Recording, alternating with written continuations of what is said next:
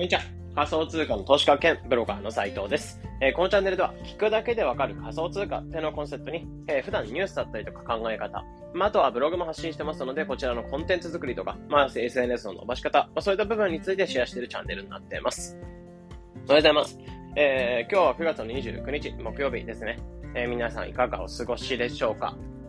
まあ、今日ちょっと肌寒かったので、まあ、さっき子供保育園送ってきたんですけど、久しぶりに上着を着せたら、なんか1年前の上着だったんですけど、もうパツパツで、いや、ほんと成長したんだなーっていうふうに、えー、改めて感じてて、僕ら方が1、2年とかす、普通に生活、まあ、例えば1年、普通に生きてますってなって、まあ、体型とかが変わってズボンが入りづらく、入りづらくなったとかあると思うんですけど、なんだろう。そういった意味じゃなくて、シンプルにその服自体がちっちゃくなったなってことあんまないと思うんですよね。まあ、体型変化とかあったりすると思う。今何度も言うように体型変化とかあったりすると思うんですけど、普通に生きてたらそんな変化あるとこなくて。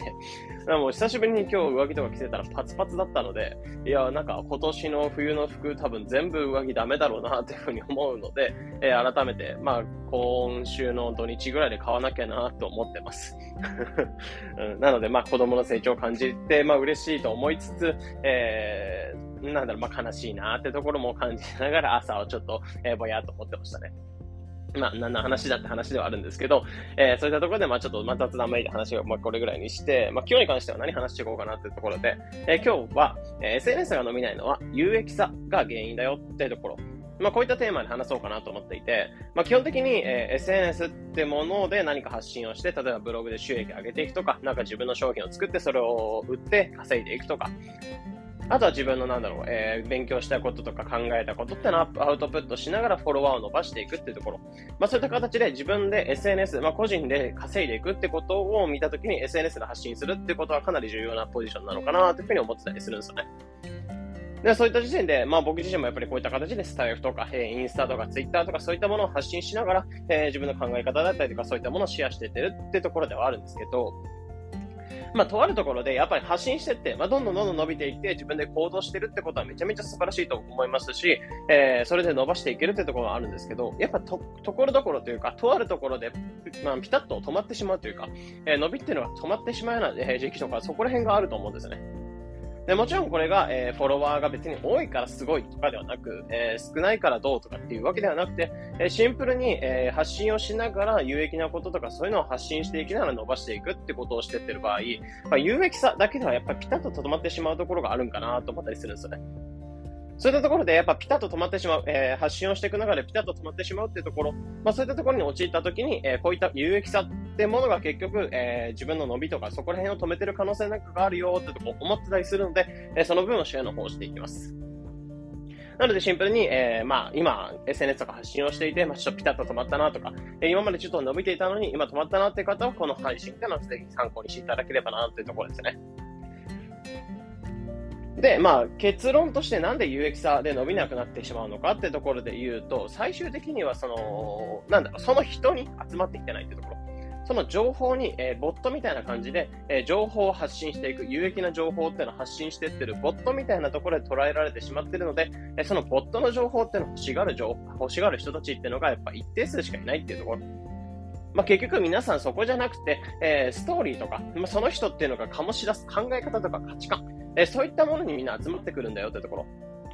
なので、まあ、結論として本当に言ってしまうと V 字回復のストーリー。えー、そういったところっていうのを自分の中で考えた上で、えー、自分の考え方とか価値観、そういったものを醸し出していこう。まあ、ストーリーっていうのは回復していく。まずのどん底っていうのをまず探していって、で、そのどん底からの V 字回復のストーリーっていうのを自分の中で演出していく。まあ、そこがめちゃめちゃ重要なんじゃないかなと思ったりします。まあ、結局なんでかっていうと、なんだろう、えー、これぐらいダメな状態から、今これぐらいまで、例えばお金で言えばこれぐらい稼げるようになりました。とか、例えば借金持ってたのに、えー、まあ、それを元に、例えば、まあ、そういう感じで発信をしてった場合、めちゃめちゃ伸びましたとか。で、あとは、なんか、例えばブログとかであれば、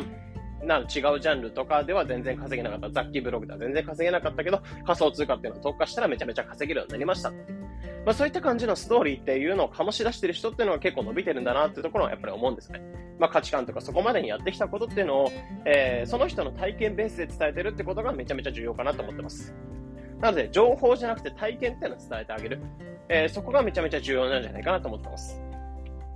まあ、例えばで言ってしまうと、なんだろう、仮想通貨、僕が発信してる仮想通貨とかであれば、えー、なんだろう、情報とかお金とかめちゃめちゃ持ってる人とか、えー、まあ、情報っていうのは発信していなくてもかなり情報とか持ってる人、で、発信してる人の中でもめちゃめちゃ頭いい人とかめちゃめちゃいるんですよね。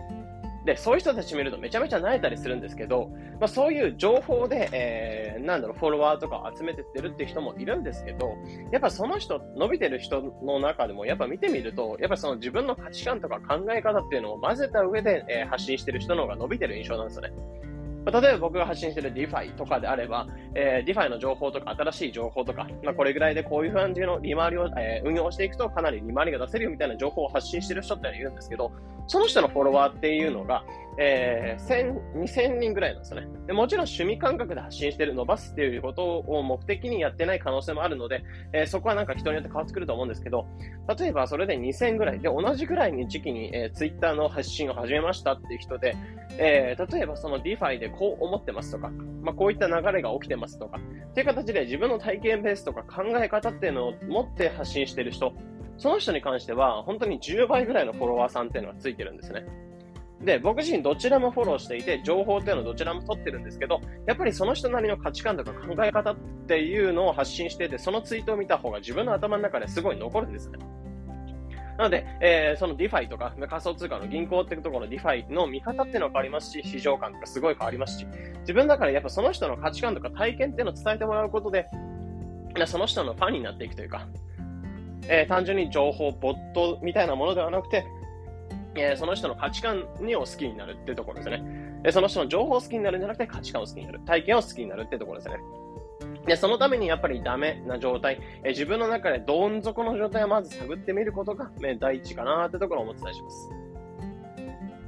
まあ、例えば僕とかであれば、まあ、過去に言うと FX とかマルチ資本とかで、負債200万円ぐらい作ってます。まあ、これが自分の中で多分一番どん底のストーリーというか、お金が本当になくてきつかったっていう時期であったので、えー、そこの、えー、情報っていうのを自分の中でまず出してる。えー、プロフィール欄とか、えー、ツイッターとかでも方でもそこで出している。で、その状況から、えー、こういったダメ人間というか、別に就職経験でもないですし、えー、なんだろう、別に就職決まってないのにクライアントワークというか、そっちの方を自分でフリーランスになるみたいな感じで、えー、本当に見切り発車で決めちゃったような人が僕なので、えー、そういった、えー、ダメストーリーっていうのを自分の中で出していて、もちろんこれ嘘ダメですよ。えー、誇張とかダメですけど、えー、自分の中でちゃんとしたダメのストーリーでも出していく。で、そこから自分が、まあ僕であれば仮想通貨ってものを始めて、で、あとは仮想通貨の DeFi とか NFT で始めて、あとはブログとかでも稼いで、で、ブレインとかも発信して、で、それで、えー、累計200万円以上稼いでこれました。なので、負債200万円から、えー、累計利益が200万円ぐらいまでできました。ってところを醸し出して、この V 字回復のストーリーっていうのを演出してるんですよ。で、ここを意識する前って、僕自身やっぱり DeFi とか、えー、NFT の情報を発信してる、その有益さっていうものだけを売って発信してたんですね。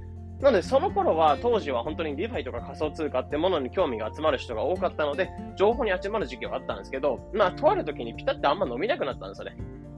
まあ、1000人行く前ぐらいだったかな。うん。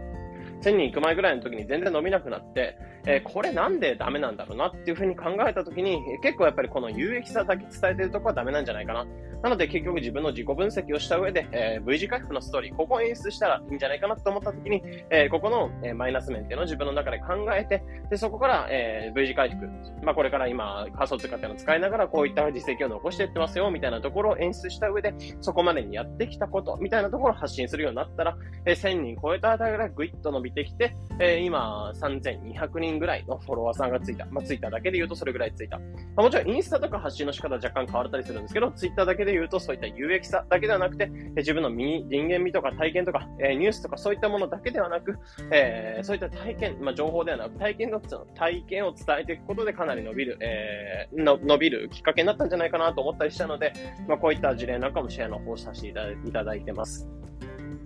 なので、え、もちろん有益さというのは大切ですし、えー、仮想通貨の発信とかするんだったら、だったらニュースとか自分の中で情報とか知識っていうのをつけていくっていうのはかなり、えー、重要な部分であるんですけど、そこがメインではなくて、えー、あくまであなた自身がその仮想通貨を使ってどうなっていったのか、えー、情報ではなく体験っていうのを伝えてあげることで、えー、なんだろう、ピタッと止まったとか、え、伸びっていうのを少し回復できるんじゃないかなってところで試合の方をしてます。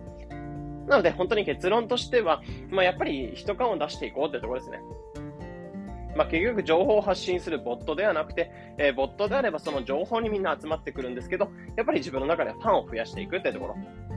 まあ、例えば、うん、ニュースの配信サイトのニュース、ニュースピックスみたいなとこあると思うんですけど、あれを利用してる際って、なんだろう、そのニュースとか、えー、新しい情報っていうのは流れてくる。なので、ニュースピックスの情報っていうのは自分で見に行くと思うんですけど、ニュースピックスのファンとかそこら辺ではないかなと思ったりするんですね。で、あとは、例えば、まあ、趣味であるギターとかであれば、えレッスンとか、えー、めちゃめちゃいろんなところでやってたりすると思いますし、えー、ギターを教えますってところで、皆さんそのギターを上手くなる、そのための情報っていうのを知りたくて、えー、そのためにレッスンとか通ったりすると思うんですよね。でも別にそこに教える人、まあもちろん講師の方っていうのはどういう方、どういう実績なのかってところを気にすると思うんですけど、えー、その講師の方自体のファンになった状態で、えー、そのレッスンに通おうっていうふうに思わないと思うんですね。